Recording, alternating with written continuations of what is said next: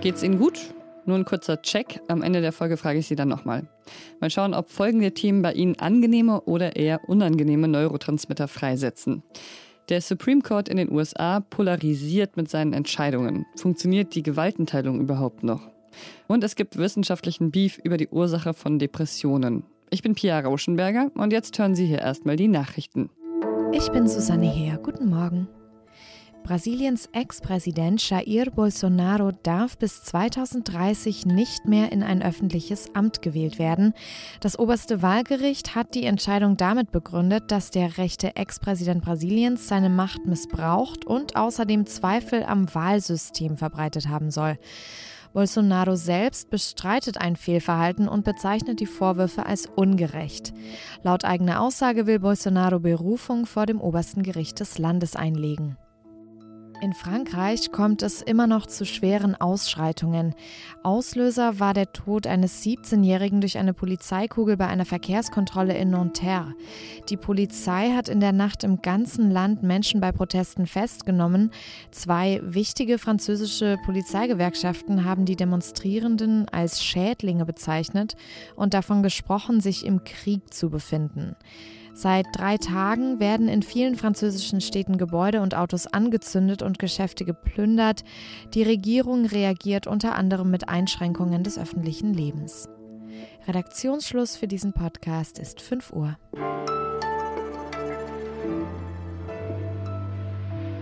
Jahrzehntelang haben Universitäten in den USA gezielt schwarze Studienbewerberinnen und andere Minderheiten gefördert. Affirmative Action heißt das Prinzip.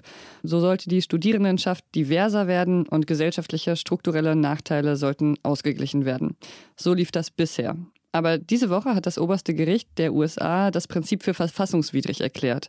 Die Richter haben entschieden, die Hautfarbe von Studierenden dürfe kein Faktor mehr für die Aufnahme an Universitäten in den USA sein.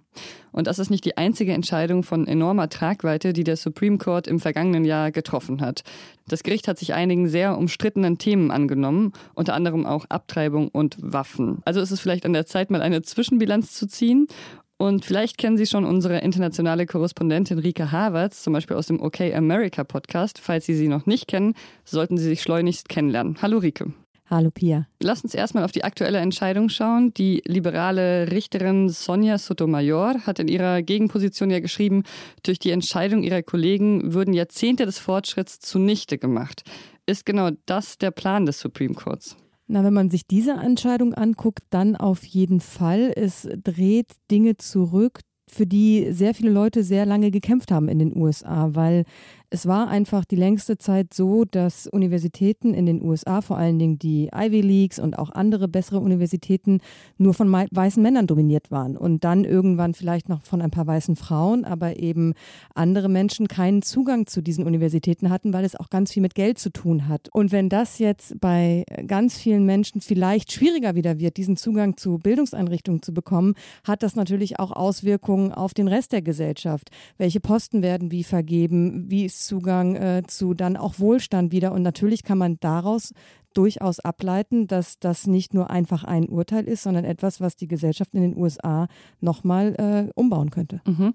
Donald Trump hat ja drei Richterinnen ernannt in seiner Amtszeit und seither ist eben die Mehrheit am Supreme Court konservativ. Und das Gericht trifft Entscheidungen, die nicht nur die Gesellschaft umwälzen können, wie du es gerade beschrieben hast, sondern die auch polarisieren und sogar auf der ganzen Welt diskutiert werden. Hat sich nicht nur die politische Färbung des Gerichts hin zu konservativ verändert, sondern insgesamt die Rolle des Gerichts? Das ist eine nicht ganz so leicht zu beantwortende Frage, weil ich glaube, dass man dafür nicht nur das Gericht an sich angucken kann. Natürlich ist es so, dass das oberste Gericht in den USA schon immer ein politisches Instrument war, auch für die Demokraten. Das Problem in den letzten 20, 30 Jahren ist, dass sich die Politik fast nicht mehr auf irgendetwas einigen kann. Es wäre eigentlich so, die Politik macht die Politik und in einigen wenigen Streitfällen muss dann der Supreme Court handeln. Nur jetzt muss der Supreme Court im Grunde in fast jeder gesellschaftspolitisch relevanten Frage im Land handeln, weil sich Demokraten und Republikaner auf nichts mehr einigen können. Und damit ist natürlich die Mehrheit, die Donald Trump durch seine Richterpostenbesetzung in diesem Gericht geschaffen hat, jetzt umso entscheidender. Okay, aber das liegt dann nicht unbedingt daran, dass das Gericht sich diese Rolle so ergreift, sondern eher an dem Zwist der Parteien. Genau, und natürlich, das äh, sagt das Gericht, beziehungsweise Chief Justice äh, Roberts, der diesem Gericht vorsteht, der sagt immer wieder, wir sind unabhängig, die Justiz ist unabhängig, die Richterinnen und Richter sind unabhängig. Aber natürlich sind sie das nicht, wenn sie genau wissen, sie sind politisch besetzt und sie werden danach ausgewählt, wie sie in der Vergangenheit politisch agiert haben. Und äh, deswegen ist das sehr schwierig, diese Unabhängigkeit zu wahren. Und es ist natürlich auch ein Problem, dass sie auf Lebenszeit besetzt sind. Und deswegen glaube ich, ist es so ein gesamtgesellschaftliches Phänomen, dass ja auch die Bürgerinnen und Bürger kaum noch miteinander in irgendeiner Art und Weise in einen Kompromiss finden bei ganz vielen sehr emotionalen Streitthemen. Und das spiegelt das Gericht dann irgendwo wieder. Ja, mein Gefühl sagt mir, wir haben nicht zum letzten Mal über dieses Gericht gesprochen. Vermutlich nicht. Danke dir, Rike. Sehr gern.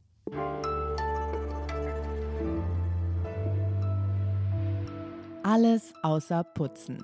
Ich stelle mir ja manchmal vor, dass unter unseren Was jetzt HörerInnen sehr viele Birdies sind, also Menschen, die gerne Vögel beobachten. Und sollte das so sein, dann erzähle ich vielen von Ihnen jetzt wahrscheinlich gar nichts Neues. Aber für alle anderen, die bisher noch keine Vögel beobachten, vielleicht schon. Ich war diese Woche ein paar Tage auf der Havel paddeln. Ich habe einerseits lange nicht mehr sowas Entspannendes gemacht. Das kann ich also schon mal sehr empfehlen. Und außerdem kann man dabei sehr viele Vögel hören. Aber manchmal ist es ja gar nicht so leicht zu erkennen, welcher Vogel da gerade singt oder weniger romantisch ausgedrückt sein Revier verteidigt. Und deshalb mein Tipp für Sie dieses Wochenende. Das ist eine kostenlose App, die von WissenschaftlerInnen entwickelt wurde. Die heißt BirdNet. Und die ist dafür gedacht, dass Sie Audioaufnahmen machen und die App analysiert dann, um welchen Vogel es sich handeln könnte. Sie müssen sich also wirklich auch überhaupt nicht gut mit Vögeln auskennen, sondern können einfach mit dieser App loslegen und die App sammelt außerdem alle bisherigen Vögel, die sie bestimmt haben und auch den Ort. Und ein paar von meinen Fundstücken dieser Woche sind zum Beispiel die Mönchsgrasmücke, der Pirol und immer wieder der Drosselrohrsänger.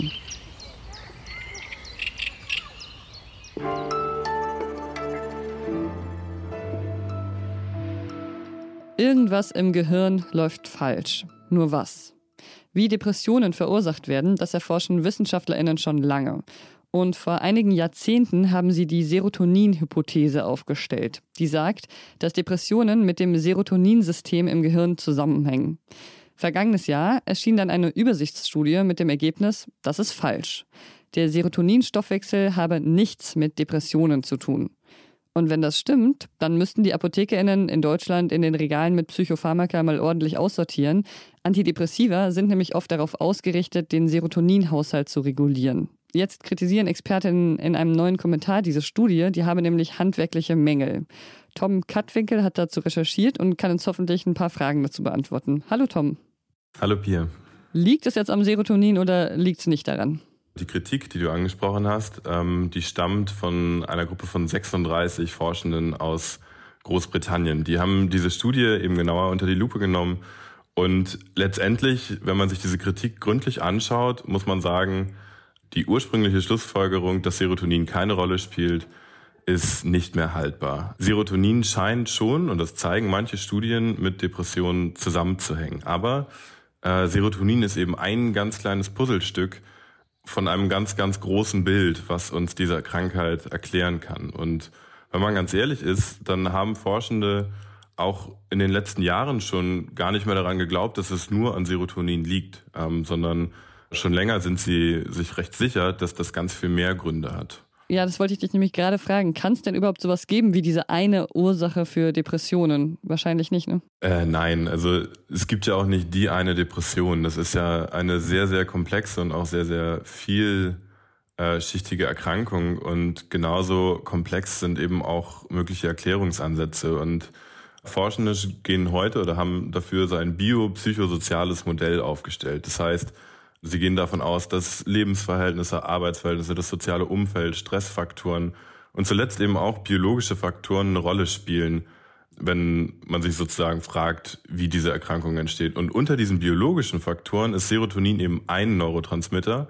Es gibt aber genauso die Theorie, das haben jüngste Studien mit dem Narkosemittel Ketamin gezeigt, dass Glutamat eine Rolle spielen könnte. Es gibt die Theorie, dass neuronale Plastizität eine Rolle spielt, also die Fähigkeit von Nervenzellen, sich neu zu verknüpfen. Und das ist also ein ganz, ganz viele Erklärungsansätze, die es gibt. Und ein einziger ähm, wird dem Ganzen nicht gerecht. Das heißt, nach dem aktuellen Stand der Forschung sind Antidepressiva, die auf den Serotoninspiegel abzielen, wirkungsvoll oder nicht? Sie sind wirkungsvoll und das haben wir in vielen klinischen Studien gesehen, die die Wirkung von den Medikamenten mit dem eines Placebos verglichen haben. Äh, man muss dazu aber auch sagen, dass wir gar nicht genau wissen, wie diese Medikamente wirken. Es ist richtig, dass sie auf den Serotoninspiegel wirken, aber das ist eben nur ein Mechanismus und viele andere Mechanismen, die verstehen wir noch gar nicht so gut. Also wenn wir ganz ehrlich sind, wissen wir nicht ganz genau, wie sie wirklich zu diesen antidepressiven Effekten führen. Okay, dann ähm, hoffen wir, dass sowas in Zukunft noch besser aufgeklärt wird. Vielen Dank dir, Tom. Danke dir. Und wie geht's Ihnen jetzt? Ich hoffe ja, Ihr Serotonin-Level ist nach dieser Was jetzt-Folge etwas höher als zuvor. Ihre Glücksgefühle können Sie gerne mit uns teilen unter wasjetzt.zeit.de. Aber wir sind auch offen für Ihre düsteren Gedanken. Ich bin Pia Rauschenberger. Machen Sie es gut.